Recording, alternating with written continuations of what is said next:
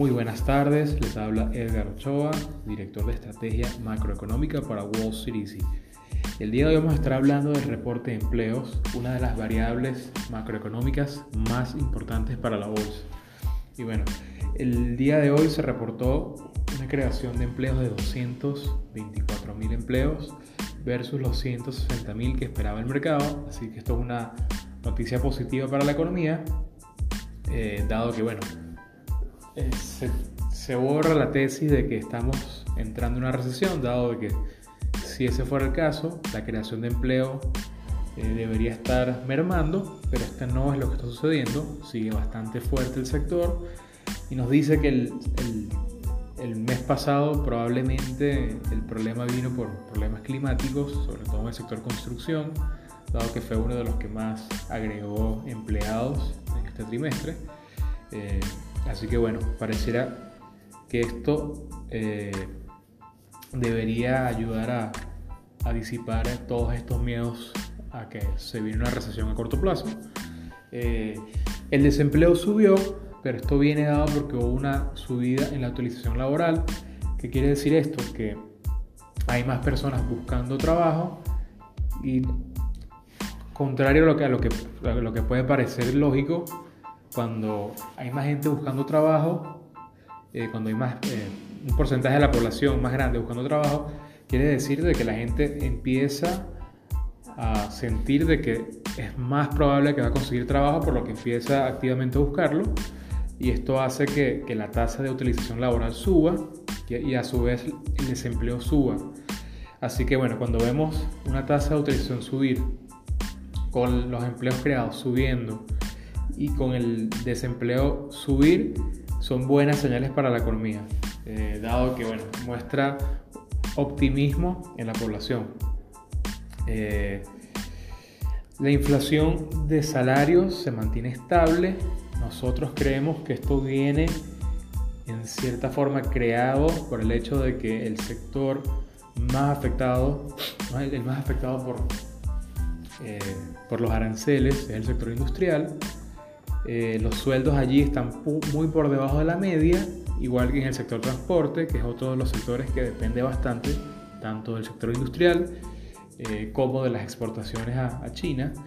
Es otro de los que está teniendo un crecimiento de, de salarios bastante reducido y, y esto va en contra de otros sectores que son claves para la economía como el sector tecnológico, que ve un crecimiento de casi el 7% en salarios. O sea que aquí vemos que si bien eh, los, los, salarios no crecen tanto como, como la gente le gustaría, eh, depende mucho de en qué sector estás trabajando. Así que los sectores claves para el futuro de los Estados Unidos son los que más están teniendo crecimiento en los salarios, lo cual es una buena noticia.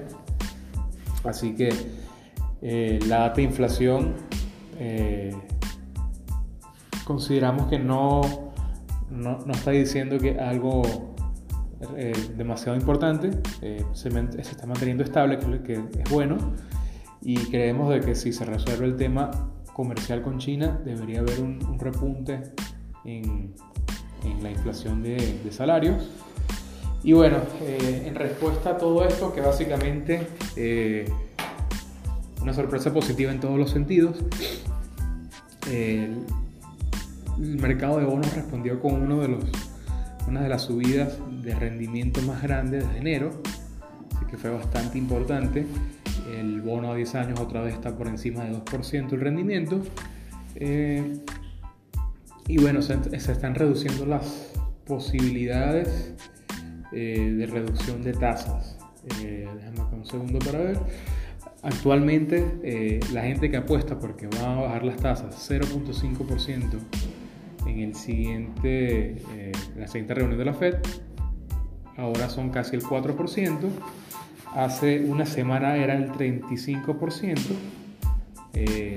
hace un día el 30% y hoy apenas el 4%. Así que una importante reducción en la gente que, que cree que viene una, una bajada agresiva de, de, intereses.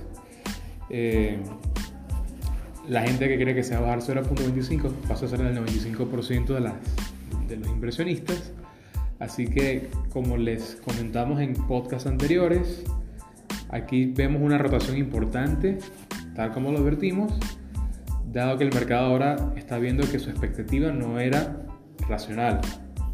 Eh, lo, que, lo que beneficia eh, al sector financiero, como también se los comentamos en, podcasts anteriores. Eh, así que la gente que siguió nuestro consejo de comprar bancos le está yendo muy bien. pero bueno, esto, esto va en detrimento de otros sectores, sobre todo los sectores que tienen deudas cuantiosas eh, y esto vendría a ser sectores como el sector de, servicios públicos, sectores como bienes raíces, que dependen de tener tasas de interés bajas para poder vender más. Eh, y bueno, y, el sector industrial es otro de que tiene deudas cuantiosas. Así que hoy, hoy de hecho esos sectores son los que más caen y el único sector de la bolsa que está subiendo hoy es el financiero. Eh, así que si siguieron nuestro consejo, les está yendo bien eh, esta semana y las, últimas dos semanas. Algo interesante que, notamos fue que las ganancias de las monedas emergentes eh, se esfumaron desde, todas las ganancias que se dieron después del G20 se, se esfumaron este, día, en la última semana. así que el dólar vuelve a, recuperar su corona. vemos que la subida de, de las monedas emergentes está mostrando que fue algo temporal. Y, bueno, ahora veremos cómo reacciona el mercado el lunes, dado que eh, el mercado hoy se está moviendo algo, pero es un día de bajo volumen porque generalmente la gente se, se toma eh, parte de la semana libre como parte del feriado del 4 de julio en los Estados Unidos. Así que creemos que la acción de precios de hoy, si bien muestra eh, que la tesis que manejamos se cumple. Eh, puede ser más cuantiosa el lunes una vez estén los traders de regreso en su trabajo. Entonces, bueno, vamos a una pausa publicitaria. En lo que regresamos de la pausa publicitaria les voy a colocar la pregunta que nos envió eh, un suscriptor al podcast y la respondemos.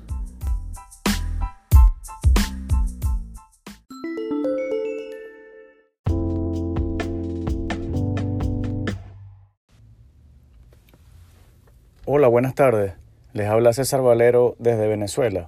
Quería preguntarles qué opinión tienen sobre comprar oro en estos momentos con la posición donde se encuentra el mercado, que al mismo tiempo ha coincidido con unos niveles bien altos del precio del oro.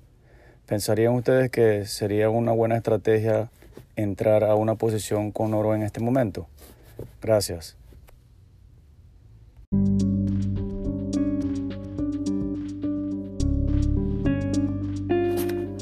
Bueno, para finalizar el podcast de hoy vamos a responder la, pregunta de César sobre el oro. César, te contamos que el oro eh, es muy dependiente del nivel del dólar y de las políticas monetarias que vengan de Estados Unidos. Así que el, hecho de que el dólar está subiendo hoy, y bueno, ha venido subiendo en la semana, logra eh, mantener el, piso técnico del, del DXY en 95.5 eh, y, bueno, básicamente no, ya no hay tanta presión a que la Reserva Federal sea agresiva en su, reducción de tasas de interés, lo que es positivo para el dólar.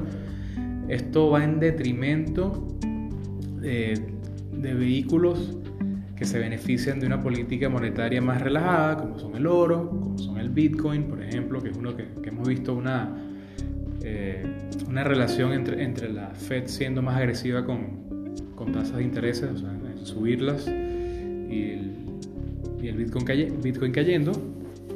Así que bueno, el oro es uno de estos activos, no es un momento de entrada, porque si, si vemos una mejoría en la economía de los Estados Unidos, eh, quiere decir que el dólar debería subir y a su vez afectar al, al oro. Eh, si, si, estás viendo el ETF en vez del, del commodity, te comentaría que estaríamos observando el promedio móvil de 50 días como un lugar eh, donde es más seguro comprar. Actualmente es 125 del ETF eh, ticker GLD, el promedio móvil, así que Eh, si esperas por el promedio móvil, tienes que esperar, que tienes que esperar una caída cercana al 7% para, para estar en un, un, buen momento de compra. Así que, en resumen, nuestro consejo es el oro eh, debería caer si el dólar sube, por lo que esperaríamos antes de entrar. Eh, no, no, es una recomendación oficial entrar al oro, de hecho somos más pros de que el oro va a caer.